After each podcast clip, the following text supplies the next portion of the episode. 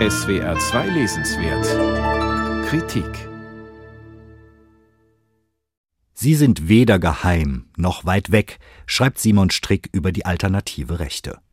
In sozialen Netzwerken und der digitalen Welt ist es heute viel leichter auf sie und ihre Botschaften zu stoßen als vor einigen Jahrzehnten, in der sich die Rechte eher in schwer zugänglichen Submilieus organisierte.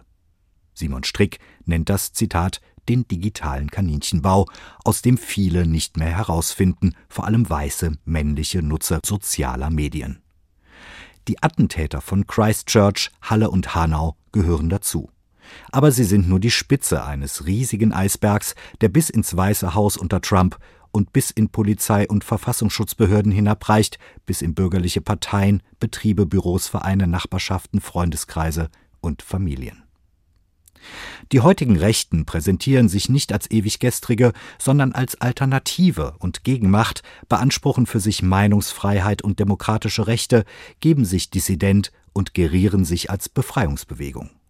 Demokratie versus Faschismus funktioniere heute nicht mehr, meint deshalb Simon Strick. Die alternative Rechte will ihre Anhänger nicht mehr auf ein minutiös definiertes ideologisches Manifest einschwören, sondern sucht emotionale Anschlussstellen. Die sozialen Medien bieten dafür massenhafte Möglichkeiten. Der Medienwissenschaftler hat dazu jahrelang in US-amerikanischen und deutschsprachigen Chatgroups, bei Gamern, YouTubern und auf Plattformen recherchiert. Dabei hat Simon Strick keine Daten erhoben, er reklamiert für sich auch keine objektive Perspektive. Er hat vielmehr qualitative Forschung betrieben, was er zutage gefördert hat, gibt zu denken denn der alternativen Rechten gelingt es, berechtigte Kritik an gesellschaftlichen Verhältnissen umzudrehen. Diskussionen über Rassismus interpretieren sie als anti-weiße Politik, Feminismus als Männerfeindlichkeit. Aus Black Lives Matter machen sie White Lives Matter. Geschähe dies in kleinen, abgegrenzten Zirkeln, wären diese intellektuellen Zumutungen nicht mal eine Randnotiz wert. Aber mit ihren Botschaften und Videos erreicht die alternative Rechte ein Millionenpublikum, mit dem sie interagieren kann, das ihre Botschaften von der Abwertung anderer Menschen weiter verbreitet und dadurch wie ein Brandbeschleuniger wirkt. Die alternative Rechte greift Reizthemen wie Corona auf. Sie setzt auf männlich weiße Identitäten, kreiert Bedrohungsszenarien und schürt Ängste, für die sie einfache Lösungen parat hält. Diese Gefühle, das betont Simon Strick immer wieder, sind die Tür zu Verschwörungstheorien und rechter Ideologie.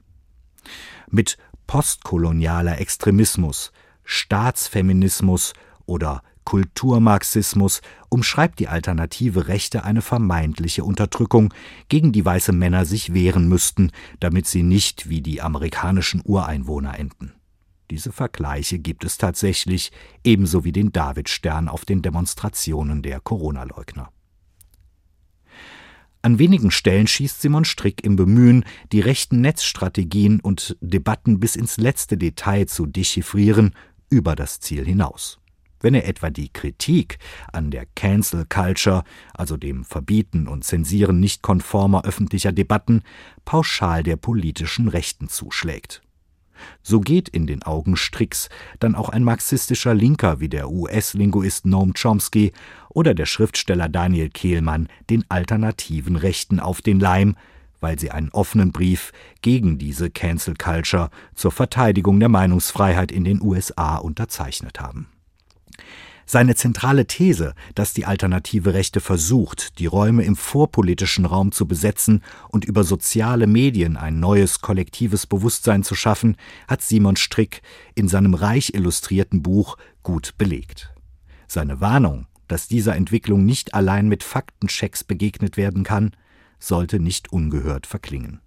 Simon Strick, Rechte Gefühle, Affekte und Strategien des digitalen Faschismus, Transkript Verlag, 480 Seiten, 34 Euro.